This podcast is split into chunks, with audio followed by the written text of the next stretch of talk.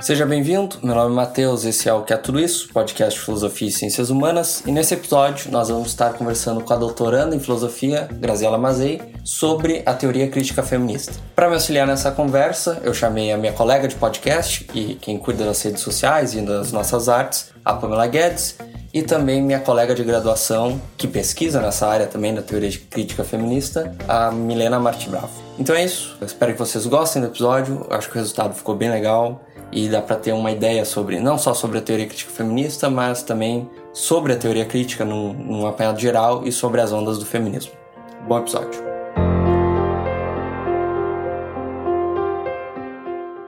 Então, acho que antes da gente entrar no, no, no, que, que é a teoria crítica feminista mesmo, acho que a gente poderia começar ali com, aquele, com o primeiro tópico, que seria explicar um pouco o que é a teoria crítica, e daí depois a gente segue para a questão do feminismo e daí o feminismo na teoria crítica. Então eu acho que é, é interessante a gente pelo menos tentar definir um pouco, assim, superficialmente que seja, as gerações da teoria crítica, para a gente tentar entender como que a, a, teoria crítica se insere, a teoria crítica feminista se insere como uma quarta geração, né? Eu acho que isso dá um panorama um pouco mais geral. Mas eu gostaria de começar falando que é bastante difícil, né, definir exatamente o que é a teoria crítica, primeiramente, e o que são essas gerações, porque há um, um desacordo assim muito grande entre os teóricos que estudam a teoria crítica e as, os próprios filósofos que estão inseridos nessas gerações porque, enfim, são gerações que são bastante diferentes, né? São em épocas diferentes,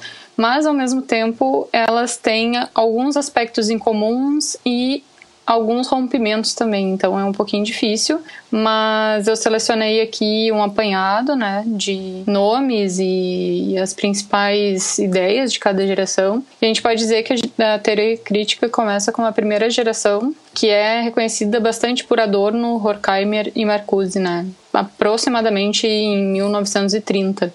Então, é interessante nessa primeira geração a gente enfatizar que essa primeira geração da teoria crítica, que é bastante reconhecida como a escola de Frankfurt, ela criticava uma raiz que era basicamente marxista, né? Esses, teó esses teóricos no geral, né? E aqui eu, eu vou dizer de novo que eu tô tentando generalizar um pouco para a gente conseguir falar de maneira mais fácil isso, né?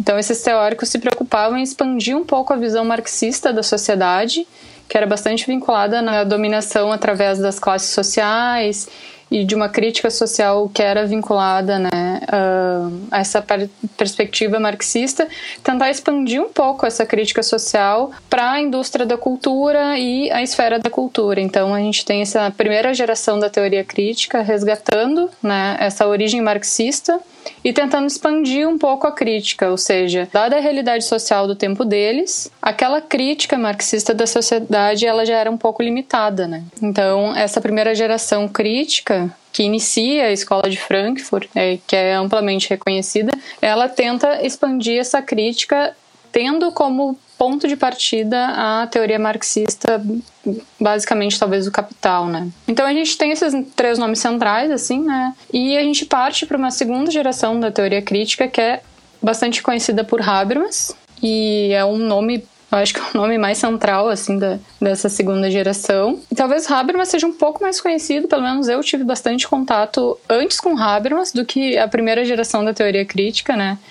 E a gente estuda bastante, pelo menos aqui na URGS, a gente estuda bastante a teoria da ação comunicativa dele, a concepção de consenso. Então a gente já tem uma virada intersubjetiva né, dessa teoria crítica, que já é um pouco mais ampla do que a primeira geração. E é importante ver que a gente tem alguns rompimentos né, da primeira para a segunda geração em relação a essa expansão de, do paradigma de crítica. Mas ao mesmo tempo alguns elementos se mantêm, né? Eu vou falar um pouquinho sobre isso no final também. Mas eu acho que são essas duas primeiras gerações bem consolidadas. A gente tem uma terceira geração que é bem mais recente, né? Que é marcada pelos nomes do Honneth e do Forst. E, aqui eu tô tentando pelo menos pegar dois ou três teóricos que representam essa geração, né? E eu acho que é importante falar que tem mais nomes obviamente, nessas gerações, porque a teoria crítica trabalha muito com um campo mais amplo né, de abordagem crítica. A gente tem teóricos sociais, a gente tem filósofos, a gente tem uma grande influência da psicanálise nas primeiras gerações também. Então é bem assim fragmentado, né? Os tipos de teóricos que trabalham nessa escola de Frankfurt e tudo mais. Mas como eu estava falando, nessa terceira geração a gente reconhece bastante o Honneth, o Forst. O Honneth trabalha muito, né, com a crítica algumas limitações encontradas no, no Habermas. A gente tem como uma obra muito, muito central do Honneth a, a luta por reconhecimento de 92 que ele busca trazer um, uma concepção de intersubjetividade bastante forte, tenta reformular essa ideia do, do consenso, enfim, a gente tem mais uma expansão significativa dentro da, da teoria crítica operada pelo Honneth, né? E a gente tem uma quarta e última geração da teoria crítica que, enfim, ela ainda está se consolidando, né? Uma geração que ainda está aberta, que a gente pode, quem sabe, pegar como nome central a Yeg, a Ellen, o Selicates. E aqui, eu não, eu não sei propriamente se eu vinculo a Fraser e a Ben Habib, eu vincularia talvez entre a terceira e a quarta geração. É, eu acho que elas trabalham muito com a crítica Habermas e a Fraser também ao mesmo tempo com um debate muito próximo do Honneth, né? A gente tem inclusive o Honneth fazendo relaborações muito profundas a partir do debate dele com a Fraser, né? Em questões de. Inclusive o Habermas, né? Graças. Sim. O Habermas também se utiliza muito das críticas uh, da teoria crítica feminista que a Ben Habib e a Fraser fazem para reformular algumas coisas da teoria dele que ele reconhece que realmente precisava melhorar. Sim, com certeza. Então eu, a gente pode ver que essas divisões assim em gerações elas são boas porque a gente consegue pelo menos delimitar assim as épocas históricas os, os problemas e principalmente os nomes mas ao mesmo tempo são bastante questionáveis né? Eu acho que a gente tem a Fraser e a Ben Habib ali entre a terceira e a quarta geração por esse diálogo né com as com as gerações anteriores. A Ben Habib também trabalha muito com Habermas né ela tem as bases dela na teoria habermasiana enfim, acho que estão ali na intersecção, né? E a gente tem nomes muito recentes como o da Yeg, que trabalha bastante com teoria marxista, né, o conceito de alienação, e a Amy Ellen também, que tenta remontar a questão da subjetividade a partir de, enfim, de Foucault, de Butler, da Ben Habib. Então é meio bagunçado, assim, mas se a gente tentar generalizar um pouquinho, ser caridoso, eu acho que a gente divide em algumas gerações, assim, né? O, o ponto, vamos dizer, a diferença dessa, dessa interpretação da teoria crítica é que eles, vamos dizer, eles vinculam mais de uma abordagem para tentar tratar um problema. Então, sei lá, vai ser uma abordagem psicanalítica misturada com Foucault, misturada com e assim tu tenta entender o, o problema. Seria mais ou menos isso, assim, no, bem, bem geral, né? Bem geral, enfim. Sim, sim. Não, eu acho que é interessante destacar que, como semelhança, todas essas gerações críticas, elas têm como ponto de partida a crítica da sociedade, né? O objeto de estudo é a sociedade. E aí, a partir disso, o método de crítica e a própria crítica que eles vão aplicar se diferencia, né? A gente tem o Habermas fazendo isso através de, lá na teoria do, do agir comunicativo, através de uma divisão entre sistema e mundo da vida, no começo. A gente tem o Ronald fazendo isso em 92, um pouco com a luta por reconhecimento. Então a gente tem como ponto de partida o mesmo objeto que a sociedade, né? Mas o método e a crítica, eles vão ter várias nuances de acordo com, com o teórico que a gente está estudando, né? E, e isso isso é um ponto de discussão, né? Afinal, por que, que a gente considera esse e não aquele, né? Dentro da teoria crítica. É uma discussão Sim. bem extensa isso, na verdade. Eu acho só que é importante também a gente destacar que não é só uma crítica à sociedade, mas esses teóricos eles tentam fazer uma crítica à sociedade que eles estão inseridos. E é por isso sim, também sim. que a gente pode chamar de gerações. Porque, por exemplo, a primeira geração ela começa com uma crítica muito relacionada ao marxismo pela questão da industrialidade que estava relacionada ao, ao, uhum. Ao panorama histórico social da época. Então a gente pode dizer também que essas gerações elas estão vinculadas às lutas sociais que aconteciam nas épocas. Então eles Sim, pegam uh, abordagens de diversas áreas porque uh, eles acreditam que é interessante, né, a gente conseguir abarcar todo o diagnóstico e não só um ponto específico, por exemplo, só a questão da ética ou só a questão da moral. Eles tentam uhum. abarcar uma coisa um pouco maior, sabe? É, eu acho que o importante é perceber esse objeto que eles têm em comum, né, que é a sociedade, como algo em movimento, né? E quando eu digo que é algo em movimento, eu quero dizer que é algo que está fixado em um tempo histórico, né? Não é uma sociedade abstrata ou um ideal ético de sociedade boa, mas a teoria crítica ela está vinculada fortemente, né, no tempo presente dela. E isso é uma das principais características da, da teoria crítica, né? Se mantém em constante atualização de acordo com as lutas sociais, assim como a Milena falou, do tempo presente. Então, eu acho que tem dois aspectos que, que seriam legais a gente destacar aqui, quando a gente fala em teoria crítica num, de um modo mais geral, que é esse ponto, né, de essas gerações representarem não rompimentos, né, abruptos entre uma geração e outra, mas eles representarem atualizações, né? Enfim, são modelos teóricos que em dado momento não dão conta mais de diagnosticar as patologias sociais as limitações de uma sociedade em dado tempo presente e que, enfim, tem novas gerações que tentam atualizar esse modo de fazer crítica e dar conta dessas expansões de patologias, né? Então, eu com certeza não tenho opiniões diferentes, mas eu vejo essas gerações críticas não como formas de romper com a geração anterior, anterior mas uh, ao contrário disso, né, tentar ampliar os paradigmas de crítica anteriores e, enfim, se manter no tempo presente, né? E a questão do feminismo veio nessas últimas vertentes? É, isso é a pergunta que eu ia fazer. Tipo, bom, até, até então, essa terceira onda que vocês falam e, e que vocês falaram, e, ou a segunda com o Habermas, até então a, a questão do feminismo não parece estar no, no, no foco, né?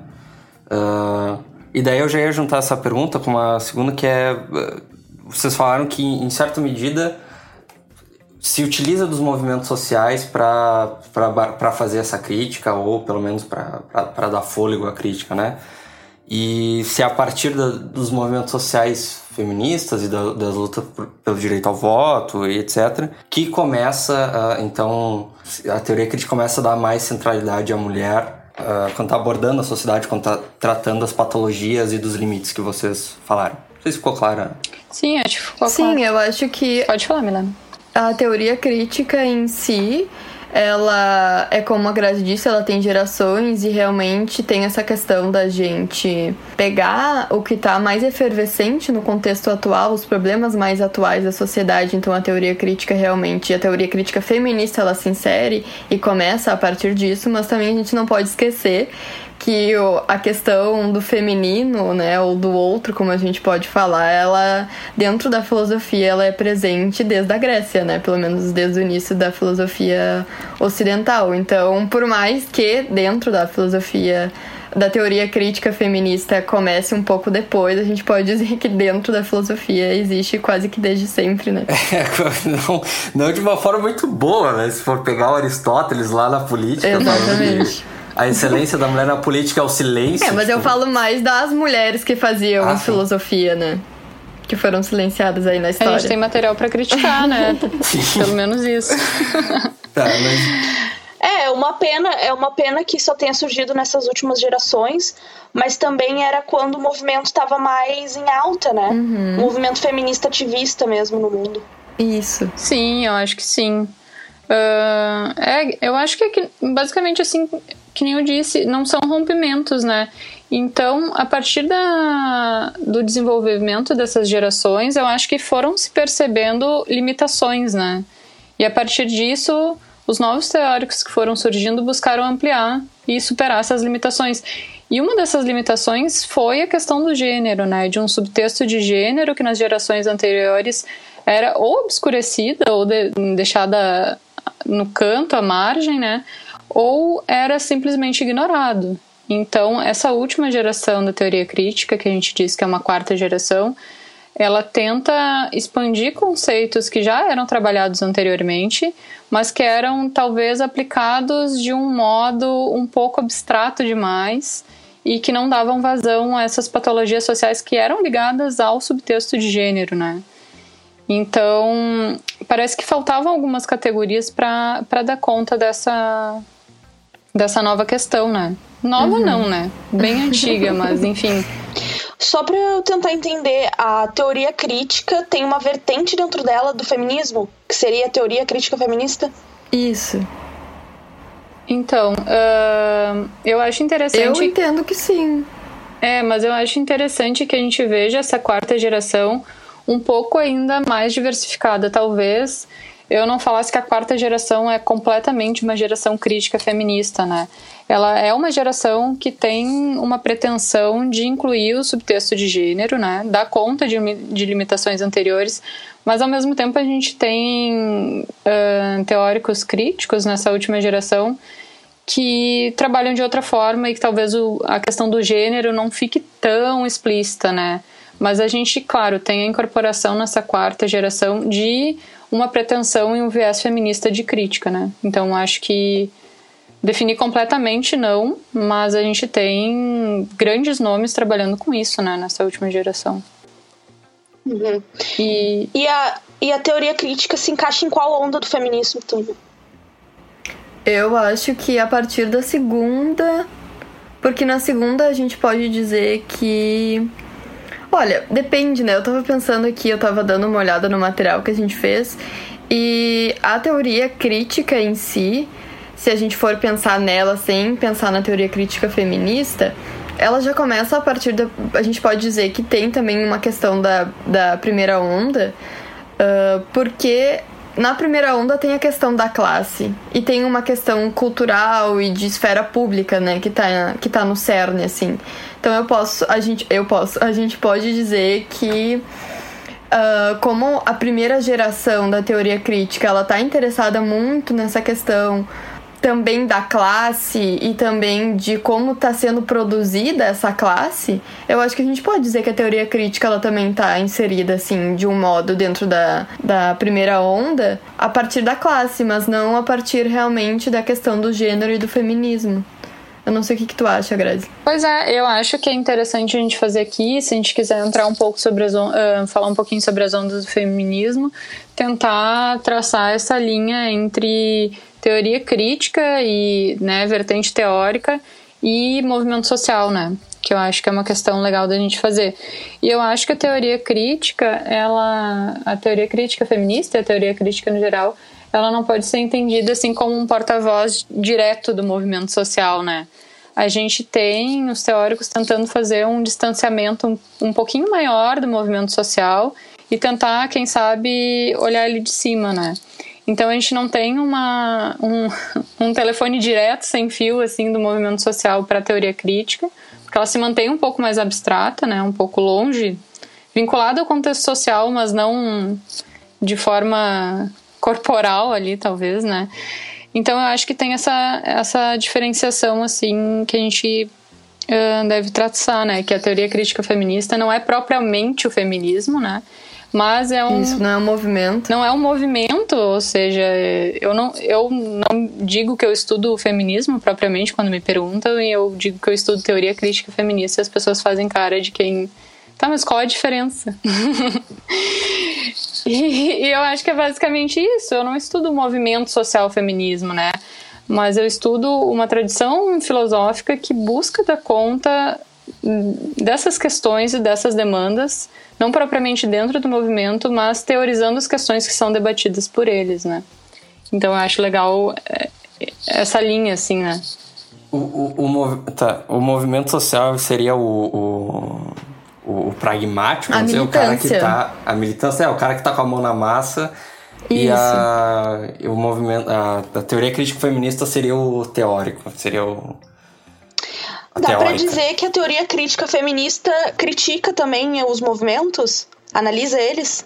Sim, em certo sentido, sim. Ela analisa, por exemplo, faz diagnósticos do, por exemplo, por que não deu certo exatamente aquele movimento e a sua pretensão Né? Ela faz essa análise porque faz esse, esse distanciamento, como a Grazi disse, mas também mostra o talvez, por exemplo, ah, se tivesse feito isso um pouquinho diferente, o êxito talvez teria se alcançado.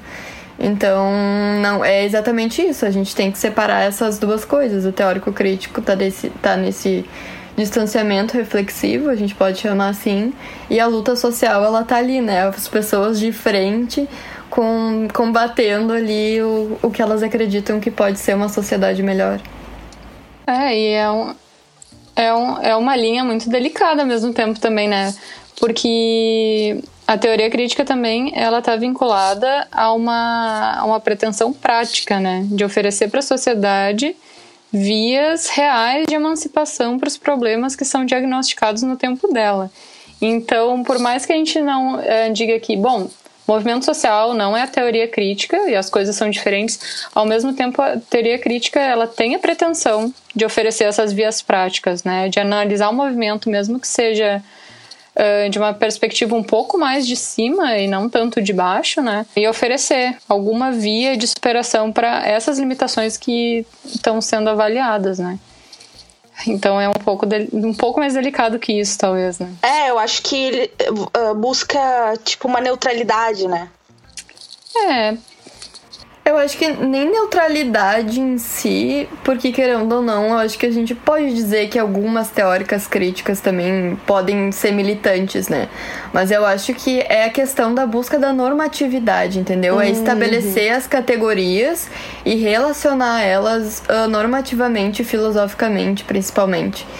Então, eu acho que tem essa questão, sabe? E para problematizar mais ainda, talvez, dentro dessa vertente teórica feminista, a gente tem as autoras fazendo isso de modo muito diferente, né? Então a gente tem teóricas que vão analisar talvez de uma de um ponto de vista mais institucional a questão do gênero, né? A gente tem teóricas que vão analisar de um ponto de vista um, mais teórico ainda e, enfim, são são modos que nem eu disse, né? São modos de fazer crítica muito diferentes, né? Por mais que a gente tenha o mesmo objetivo. Uh, bom, até aqui a gente estabeleceu mais ou menos o, as diferenças entre as gerações da teoria crítica, uh, quando entra a teoria crítica feminista e qual, basicamente, e daí dentro da, da, da, teoria crítica feminista, qual é a diferença entre ela e o movimento feminista em si, né? Mas acho que a, a gente ainda não entrou no que é a teoria crítica feminista ou dizer, quais são os, os objetivos dela, o que que as autoras, se dá para generalizar, quais são os objetivos das autoras, porque, bom, tu falou, a Grazi falou agora há pouco que elas são diferentes entre si. Tem vias diferentes de, de fazer análise, né? Mas, de repente, a gente consegue traçar de forma geral, como a gente fez com as outras gerações, um pouco quais são os objetivos gerais ou uh, quais são as nuances e daí depois acho que a gente pode entrar um pouco nas diferenças entre o feminismo marxista, por exemplo, o feminismo liberal, etc. Olha, eu acho que a Grazi concordaria comigo que a questão ou o objeto principal da teoria crítica feminista é analisar e fazer o diagnóstico da dominação e opressão que a mulher sofre. E aí sim entra as diferentes críticas. Se vai a, analisar de um tipo mais institucional, se vai pegar a partir da subjetividade. E assim elas vão fazendo esse diagnóstico de dominação e opressão, sabe? Eu acho minha opinião, talvez seja um pouco interessante a gente retomar, quem sabe, as ondas do feminismo antes da teoria crítica feminista, para a gente saber, pelo menos eh, dentro da história, como surgiu o movimento social, porque a teoria crítica, ela não, da feminista, ela não está desvinculada totalmente do que aconteceu na história do feminismo, né?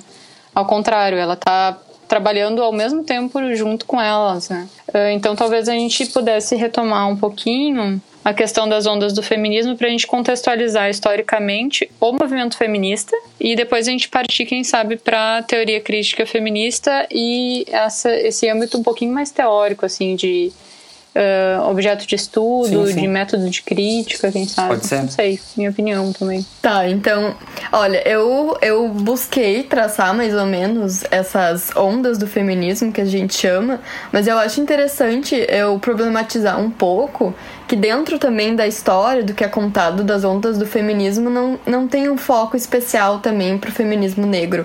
Eu acho que esse foco especial no feminismo negro ele nasce muito mais a partir da terceira onda ou da nossa atualidade do que antigamente ela estava em voga, sabe?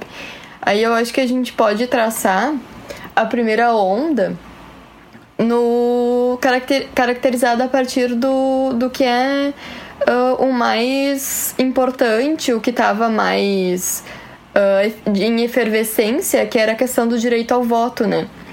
E isso é situado mais ou menos no final do século XIX e entrando a, no século XX. Eu acho importante a gente pensar que. Uh, e traçar uma questão histórica também, né? Porque nessa, uh, nessa época as mulheres elas eram muito uh, de, destinadas à questão da vida da vida privada. Então elas estão tentando se estabelecer dentro da vida pública, então o direito a voto é essa questão política de ter o seu espaço dentro da vida pública. E também, em meio a isso, a gente pode pensar também que tinha a questão, inclusive dentro do, do movimento sufragista, a questão do, da escravatura das mulheres, né? Da abolição da escravatura uh, de negros e de mulheres negras, né? Eu acho importante destacar isso, porque isso é uma coisa que, inclusive, a Angela Davis chama atenção pro, no livro dela e que a gente não pode deixar de lado. Agora, quando a gente fala da segunda onda que é mais ou menos, eu acredito que 1940, 1970, um, um período entre isso, a gente tem a reflexão sobre a condição da mulher dentro da sociedade. Já que ela já lutou, então, por uma inserção a partir da primeira onda na esfera pública, a gente pode pensar que, então, a gente vai começar a questionar uh, assuntos que ainda não eram tratados uh, na esfera pública, como direitos reprodutivos e a, se a sexualidade da mulher, e trazer um pouco mais a mulher dentro dessa esfera pública e questionar a sua condição dentro dela, né? Então eu acho que as principais assim pautas, pelo menos Uh, não sei se a gente pode falar no geral, porque eu não, não sei qual, é, qual era a abordagem, não se tem historicamente, pelo menos no que eu, no que eu consegui achar de um feminismo negro, mas de, um, de uma segunda onda a partir desses direitos reprodutivos e sexuais que vão sendo inseridos a partir dessa primeira onda, né? E aí o que, que a gente pode uh, tirar disso é que na terceira onda a gente tem então Uh, e que eu acho, inclusive eu tava conversando com a Grazi, eu acho que a gente ainda vive um pouco essa terceira onda. A gente não chegou numa quarta onda e ela é caracterizada principalmente pela categoria de interseccionalidade. Só que lembrando, né, que a categoria de interseccionalidade ela já estava uh, cunhada lá em 1970 por aí. E a Angela Davis, ela se utiliza muito, muito disso, né? E a Angela Davis nasceu, acho que em 1940. Então a gente pode dizer também que há categorias que elas são mais efervescentes em certa onda do feminismo, né?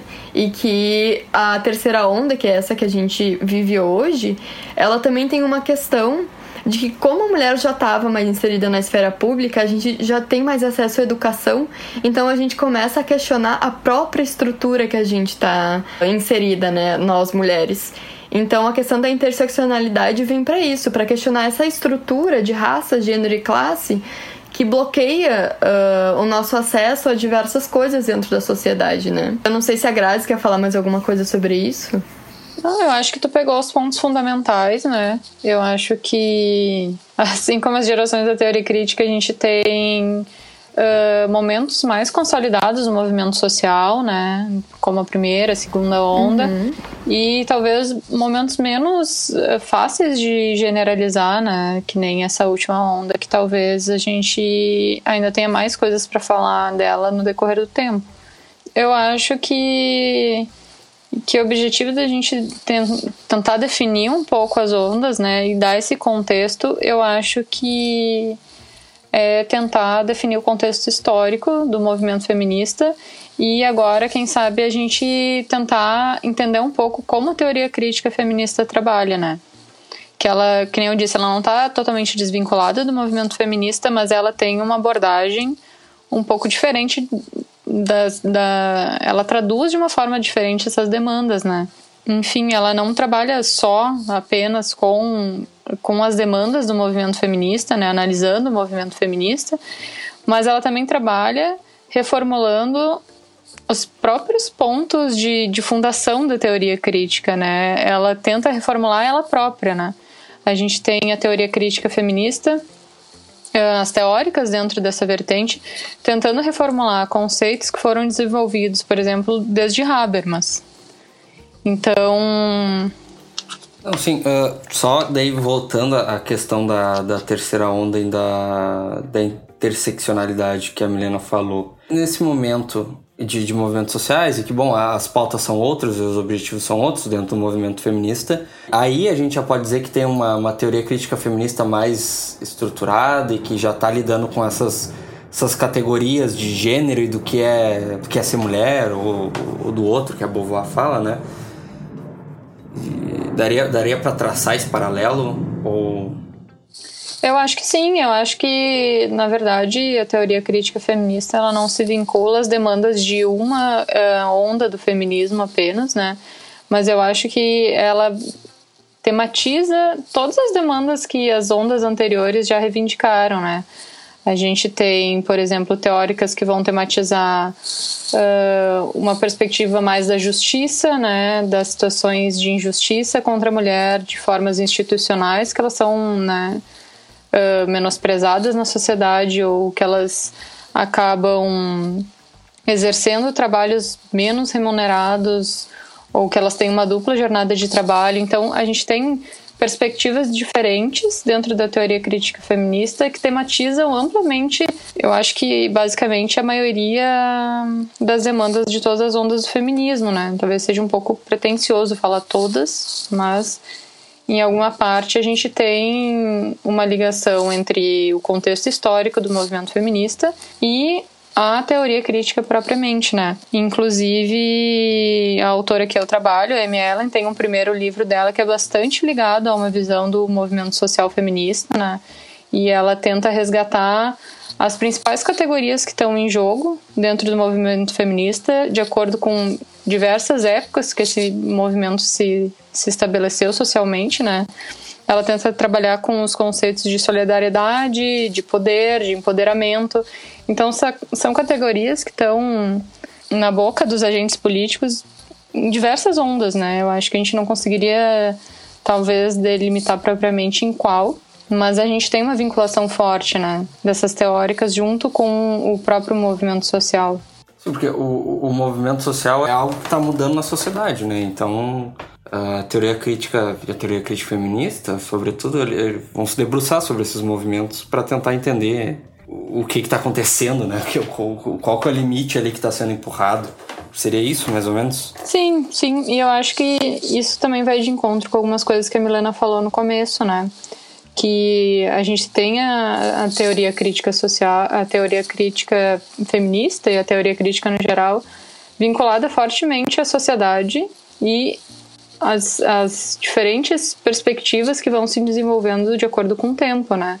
Então a gente tem problemas diferentes e patologias sociais diferentes de acordo com o tempo presente. Então nunca vai ser algo fixo, né? Talvez as soluções que a gente encontre hoje, para os impasses que a gente vive hoje, não sejam tão frutíferos no, no futuro, né? Então eu acho que a gente tem que ter bastante presente quando a gente fala em teoria crítica esse diagnóstico de tempo presente e essa vinculação com o presente, né? Isso. É, a gente pode pensar em, nessa vinculação que a Graça está dizendo a partir de, por exemplo, um livro novo que saiu agora, que é o Capitalismo em Debate, que é da IEG e da Nancy Fraser, em onde elas vinculam o capitalismo a questões, por exemplo, do feminismo. E não só o capitalismo, mas questões atuais, como essa questão da expropriação da natureza, né? Que é uma coisa, tipo, que a gente faz há tanto tempo, mas que a gente pode pensar que também está ligado a questões dentro do feminismo e a questões, por exemplo, do corpo da uh, do corpo em geral, de, do corpo das pessoas, do corpo político e do corpo da mulher. Né? Então, acho que essas questões que a gente pode pensar que estão atualmente em pauta, elas são recolhidas para tratar o diagnóstico do presente dentro da teoria crítica. E o feminismo realmente ele pode estar tá vinculado a algumas outras questões, como por exemplo o capitalismo, né? Tá, indo, indo, já que a Milena começou, indo para esse lado mais teórico, vamos dizer assim, a gente deu uma, uma abordagem um pouco histórica e fez algumas diferenciações, né? Uh, sobre as ondas e sobre o, o, movimento e sobre a teoria crítica em si. Uh, então acho que agora a gente poderia entrar mais nessa questão teórica do, do que é a teoria crítica feminista, né? Quais são o que, que se, se diferencia do, do feminismo marxista, do feminismo liberal, do feminismo radical e o que, que essas autoras estão tentando colocar em jogo em pauta e os, e os objetivos né, que elas têm em mente. Eu acho que a gente pode começar caracterizando essa teoria crítica feminista como uma geração que está vinculada aos ideais principais da teoria crítica, né? Ela não está longe disso, mas, que nem eu disse no começo, ela está promovendo uma ampliação de conceitos já utilizados dentro da teoria crítica, né? Então, a gente tem a, a teoria crítica feminista vinculada aos dois principais ideais que a teoria crítica já trabalha desde o começo, né? Que é essa pretensão de oferecer um diagnóstico das patologias sociais do tempo, do tempo presente e, ao mesmo tempo, as vias de emancipação. As gerações teóricas anteriores elas fazem isso de certo modo e a teoria crítica feminista vai fazer isso de um modo um pouco diferente, né? A pretensão da teoria crítica feminista é diagnosticar esse subtexto de gênero que foi obscurecido durante as gerações anteriores, né? E essas filósofas elas vão tentar fazer isso de modos diferentes, assim como a Milena disse, né? A gente tem teóricos que vão trabalhar, talvez, a partir de uma visão institucional da opressão da mulher. A gente tem filósofos que vão trabalhar a partir de uma reconstrução da subjetividade. E a gente tem perspectivas diferentes em jogo, né? Então é difícil definir exatamente, assim, o modo em comum como elas trabalham, mas ao mesmo tempo a gente tem em comum entre essas filósofas a pretensão de levantar a questão do gênero, né, dentro da teoria crítica. Eu destacaria como alguns dos nomes mais centrais, assim, talvez a Fraser, a Iris Young, a Ben Habib, a Amy Ellen, e a gente tem algumas teóricas muito conhecidas, né, que são interlocutoras do debate da teoria crítica, que não são consideradas teóricas críticas, assim como a, a Butler, né que a Milena havia falado. Ela não participa de nenhum clube, assim, de carteirinha. então ela não é uma teórica crítica. Ela não é assinante. É, ela está sempre à margem, assim, ela não gosta muito de identificações. Uh, então ela não é propriamente uma teórica crítica, mas se vocês tiverem contato com a literatura da teoria crítica, vocês vão ver que ela está sempre interagindo e, e e debatendo as questões com essas teóricas, né? De, uma, de um ponto de vista bastante diferente, mas ao mesmo tempo bom, assim, para surgirem questões novas. A gente tentou dar, dar, um, dar um panorama geral e falar alguns pontos mais gerais da, da teoria crítica feminista, e, mas eu acho que talvez ainda fique um pouco difícil de entender, porque pelo que vocês falaram, cada autora tem uma, uma perspectiva muito particular, né? Eles, elas vão estar abordando o problema de um, de um ponto de vista diferente. Então acho que a gente podia pra, uh, falar um pouco sobre a autora que tu pesquisa, Grazi. E de repente dar. Talvez tu dando essa perspectiva do, do da, da, da autora seja mais fácil entender o método ou o, o, como elas estão fazendo, essas autoras estão fazendo essa Sim. análise? Uh, então, a minha pesquisa, tanto do mestrado quanto do doutorado, está vinculada a Amy Ellen, né? Os dois primeiros livros dela. Um livro de 99, que se chama The Power of Feminist Theory, e o segundo livro de 2008, que é o The Politics Ourselves. Então, eu tento trabalhar com ela no mestrado e agora no doutorado. E eu poderia dizer que a Amy Allen é uma das teóricas da teoria crítica que está mais vinculada ao viés da subjetividade e não tanto esse viés institucional como o da Fraser, né? Então a gente tem a Amy Allen trabalhando no livro, no primeiro livro dela, com uma questão mais vinculada ao movimento feminista, um pouco mais ligada a questões políticas do movimento, como esse movimento se estabeleceu historicamente, quais as categorias que, que essas feministas né, buscavam dentro do movimento.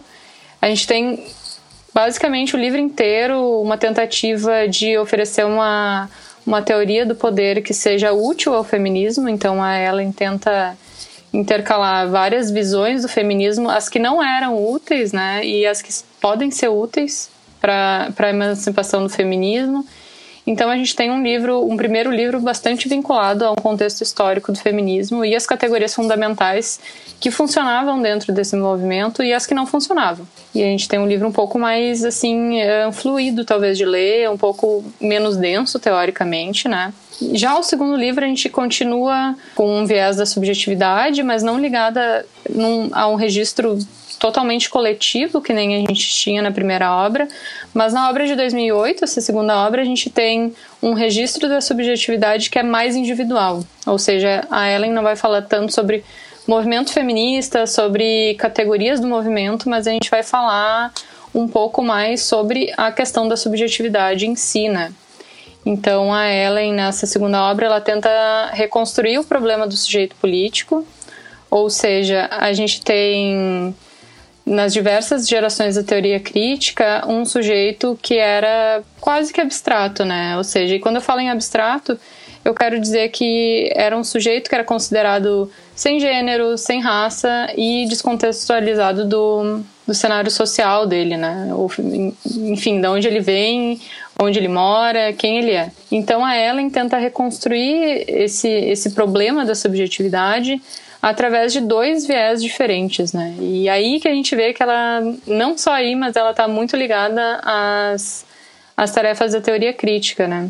Porque ela tenta reconstruir esse sujeito a partir do viés do diagnóstico de, de patologias sociais, então ela tenta mobilizar uma categoria de poder, que vai vir da Butler e do Foucault, e ao mesmo tempo ela não vai ficar só no diagnóstico das patologias sociais de subordinação, mas, como uma boa teórica crítica, ela vai tentar oferecer vias de emancipação para essa questão da subordinação. Então, basicamente, quando a gente fala no sujeito, quando a gente quer reconstruir esse sujeito político dentro da teoria crítica feminista, ou seja, tirar ele desse, desse status abstrato que obscurecia a questão do gênero, primeiro a gente tenta ver como funciona essa subjetivação que é através das relações de poder para Amy Ellen, e ao mesmo tempo a gente vai tentar dar uma via de superação dessa questão da subordinação que a, ben, a vai buscar através da Ben Habib e do Habermas a partir de uma noção de autonomia. O grande problema, em resumo, de tudo isso, as pretensões são ótimas, a ideia é muito boa, né? Enfim, diagnosticar a subordinação da mulher através da categoria do poder e oferecer vias de superação através da emancipação, mas ao mesmo tempo é muito difícil harmonizar um contexto do poder a uma via de superação desse contexto de poder que seja efetiva. Então, o grande problema da. Que seja uma resistência que ela quer, né? Sim, porque, enfim, se... quando a gente adere à categoria de poder da Butler e do Foucault, a teoria da subjetivação deles, uh, a gente basicamente compra a tese de que não existe nada fora do poder. Ou seja, todas as coisas que existem são relações de poder ou são permeadas pelas relações de poder. E a Amy Ellen, ela compra a, a teoria do poder da Butler e do Foucault total, não sobra nada. Ela diz que a melhor categoria para diagnosticar a subordinação da mulher e a questão do gênero e a questão da subjetividade é a categoria de poder do, da Butler e do Foucault. O problema é que não sobra nenhum espaço de manobra para uma categoria de emancipação. E lembrem, a pretensão é dupla, né? A pretensão é dupla, é diagnóstico e é superação. Ou seja, a gente não pode ficar só no diagnóstico negativo, a gente tem que tentar harmonizar alguma solução para isso. Só que como harmonizar uma categoria de autonomia a um contexto que é só de poder? Que essa autonomia não se torne, por exemplo, inefetiva dentro do poder, ou que seja só uma brincadeira, por exemplo, né? E a, ben, a Ellen vai tentar fazer isso através da categoria de autonomia da Ben Habib e tentando utilizar a, o modelo de self-narrativo da, da Ben Habib, que é super rico, né, teoricamente. Mas é difícil. É... o, que, que seria o que, que seria essa tentativa dela usando esse conceito da Ben, da ben Habib que tu... ah? O self-narrativo? O self-narrativo. Não, fiquei interessado. O que, é como, legal, como seria grande. essa emancipação? Não, eu acho que a gente terminou um ponto alto falando de emancipação aqui, entendeu? Uhum. A esperança, esperança. Mas essa, essa concepção de self-narrativo da Ben Habib, ela tá amparada em muitos outros conceitos centrais da obra dela. Inclusive, é difícil encontrar o conceito de self-narrativo nas obras dela. A gente encontra bastante no Situation the Self e em um outro artigo super curtinho que ela escreve. Então, o self narrativo ele é construído através de outros conceitos na obra dela, né? Por exemplo, universalismo interativo, a autonomia, uh, outro concreto, outro generalizado. Então tem é uma rede de, de conceitos assim que faz emergir o self narrativo, mas é uma concepção um pouco difícil de encontrar assim de cara na, na bibliografia dela. O recurso teórico mais propício que ela encontra para essa tarefa de harmonizar poder e autonomia e ter um diagnóstico complexo da subordinação da mulher e da questão da, sub, da subjetivação é o self-narrativo.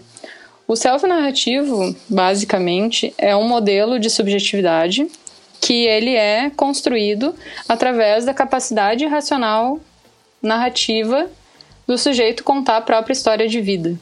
Ou seja, todos os sujeitos racionais, eles nascem com uma habilidade, eles têm uma habilidade de narrar a própria história e se constituir como eus, ou seja, como selves. Bom, talvez você me pergunte, tá, mas sei lá, quando eu era criança ou quando eu era pequeno, eu ainda não conseguia me narrar de nenhuma forma, né? Eu não tinha capacidade linguística de formular, talvez, a minha história de vida. Mas ao mesmo tempo, né, a Ben Habib vai dizer que a nossa história de vida, ela não pertence nem a nós mesmos, né? Nossa história de vida é construída através de uma rede de interlocuções, que é um, é um conceito que ela vai retirar da Hannah Arendt.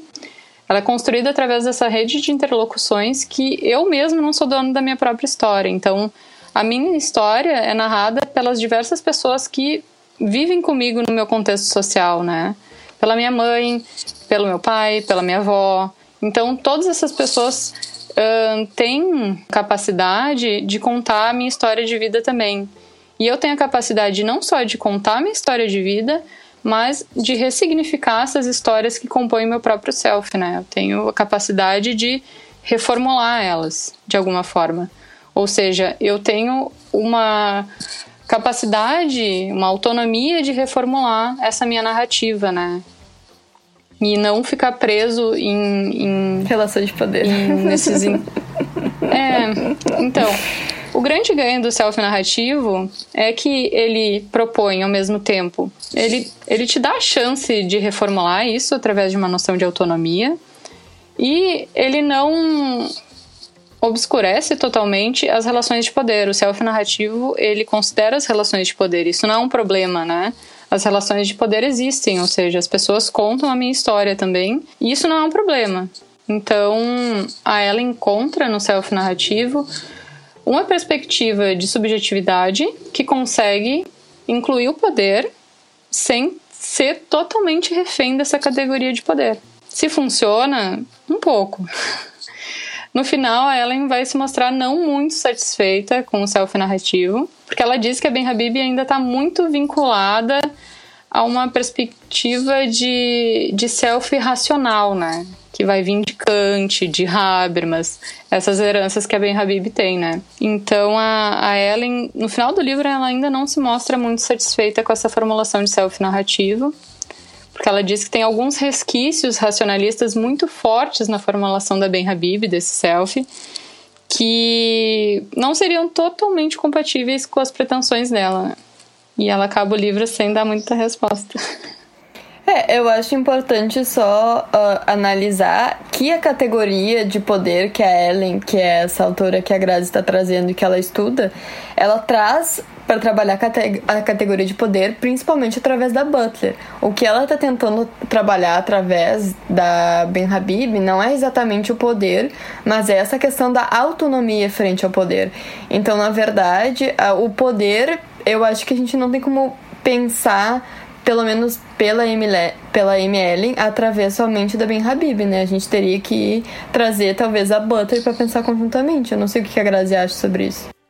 Não, eu acho que é realmente isso. A gente tem na obra da ML dois polos significativos, né? A gente tem o polo do poder, que é totalmente Butler e Foucault, e a gente tem uma pretensão de oferecer uma noção de autonomia robusta e normativa que vai vir do Habermas e da Ben Habib. Então a gente tem, além dessa confusão entre poder e autonomia, a gente tem uma concepção de poder pós-estruturalista e a gente tem uma, uma pretensão de autonomia totalmente normativa. Então são coisas assim que tem que ser um pouco positivo para tentar harmonizar, né?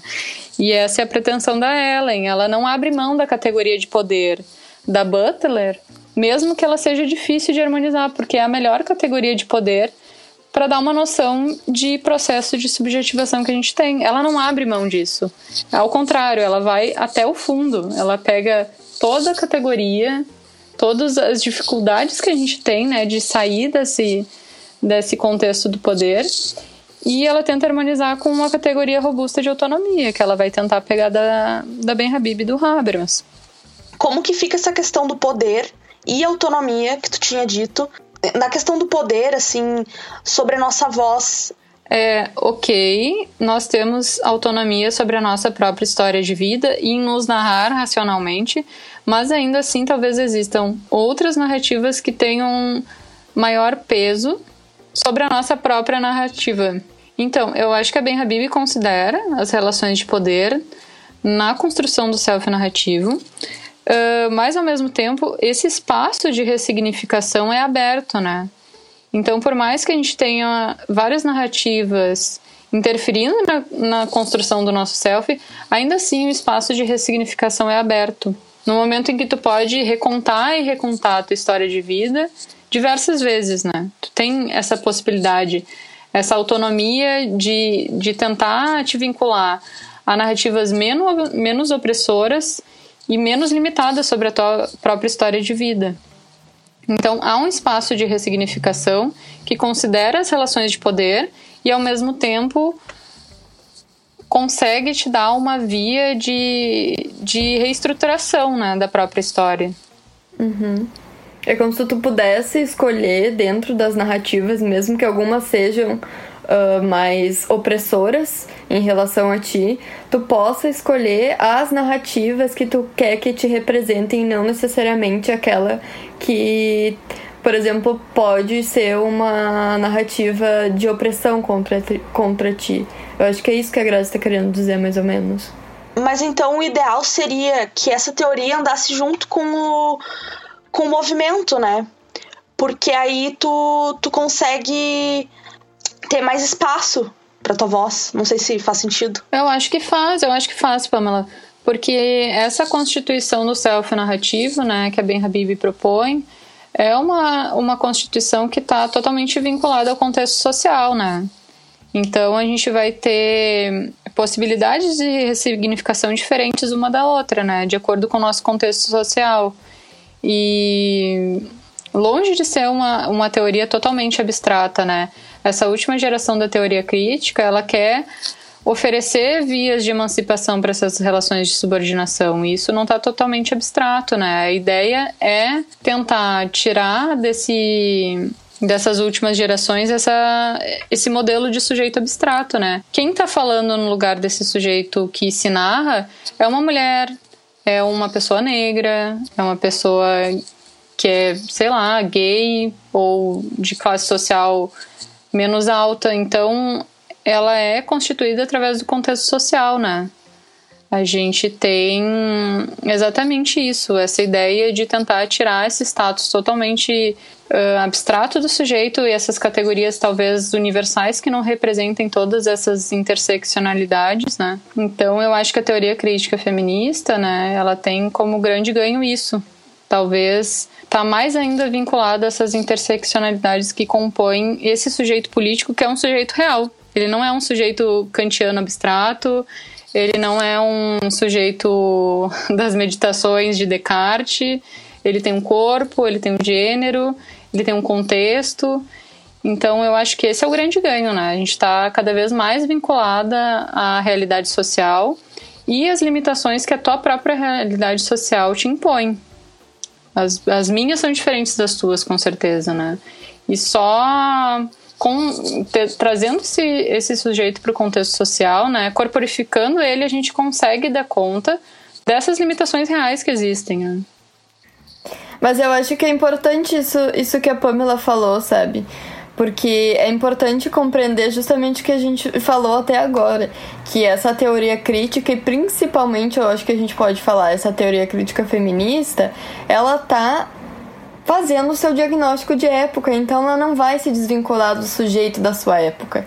Então ela não vai tentar formular, por exemplo, uma filosofia do dever ser, de como a mulher de deveria ser ou de como a sociedade deveria ser. Ela vai tentar analisar como ela é e a partir disso o que a gente pode fazer. Mas é que o ponto é Milena, que esse sujeito, ele sempre existiu. Uhum. Em todas as gerações. Ele nunca foi abstrato, Sim, entendeu? Exatamente. Não é agora na nossa geração não, que mas ele eu é digo alguém. a categoria de gênero, né? A categoria de gênero não estava sendo levada em conta e ainda era um pouco universal se a gente for pensar desse modo. É, não, mas o que eu gosto na teoria crítica feminista, pelo que vocês falaram até agora, é sobre ela não ser descolada da realidade, sabe? Sobre não ser só uma utopia. Mas a teoria crítica no geral ela é isso. Só que a teoria crítica feminista ela tem esse viés de, de inserir essa questão de gênero e dominação da mulher, né? A categoria crítica em geral ela já tem essa pretensão de não se descolar da realidade. É, ela trabalha através desse, dessas, dessas duas pontes, tanto da realidade social quanto de uma pretensão utópica de emancipação, né? A gente tem as duas coisas trabalhando ao mesmo tempo.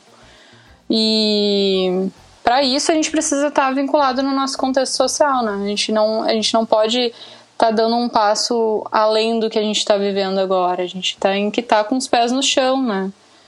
Tanto que a gente tem um livro, esse livro novo da Fraser com a IEG, a gente está falando sobre o capitalismo. É um livro super recente que está tentando alargar a concepção de, de, de capitalismo considerando a emergência dos novos regimes econômicos atuais, quais as limitações de cada um, o que, que a gente poderia fazer, afinal, né, para tentar superar esses entraves. Então, ela sempre está muito vinculada, assim, à realidade social.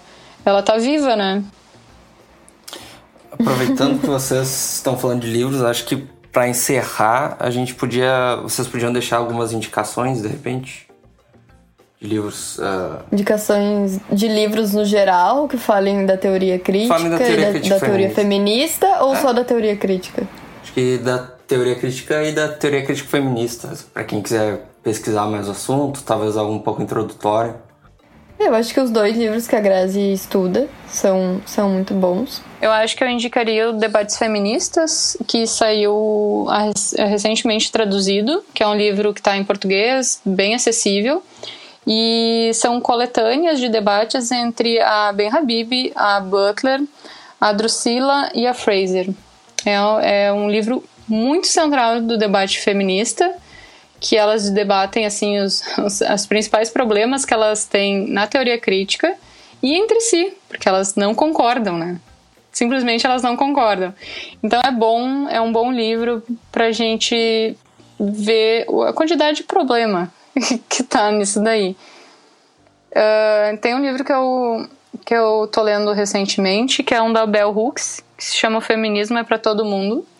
E é um livro muito acessível também em português, super curtinho, que fala um pouco sobre a, a intersecção da, da raça, né, da classe também, que eu acho que é muito legal. E, bom, Talvez o primeiro livro da Amy Ellen seja acessível também. É um livro que está em inglês, mas ele é ele é bem fluido, assim. É o The Power of Feminist Theory.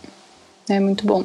Eu acho que para encerrar, eu indicaria, já que a Graça indicou esses, como a gente falou de interseccionalidade, eu indicaria a Angela Davis, Mulheres, Raça e Classe. E eu indicaria também uh, mais dois, que um que a gente já falou, que é o, o Capitalismo em Debate, né? Que tá em voga, que é a Nancy Fraser e a, a Ye, que foi traduzido agora no início do ano, pela Boitempo, eu acho. E, obviamente, eu indicaria também a Silva Federici, Caliban e a Bruxa, porque eu acho que é um livro que fala muito também sobre essa questão de dominação. Dominação do corpo. Um clássico. Ai, um clássico, né, que tem que ser falado é Butler, Problemas de Gênero, décadas de 90 começando toda a efervescência da, da desconstrução do gênero e performatividade é essencial para a biblioteca feminista esse clássico, com certeza. ah, e Bevoar, né? Bevoar, o segundo sexo, também tem que estar na biblioteca. Pelo menos a primeira parte, que é uma parte um pouco mais teórica. E nós encerramos o episódio aqui com essas leituras indicadas pelas participantes. Espero que vocês tenham gostado desse episódio, espero que tenham escutado até aqui e espero que essas leituras também sirvam para o interesse de vocês ou para a pesquisa de vocês, quem sabe. E é isso, até o próximo episódio. Tchau.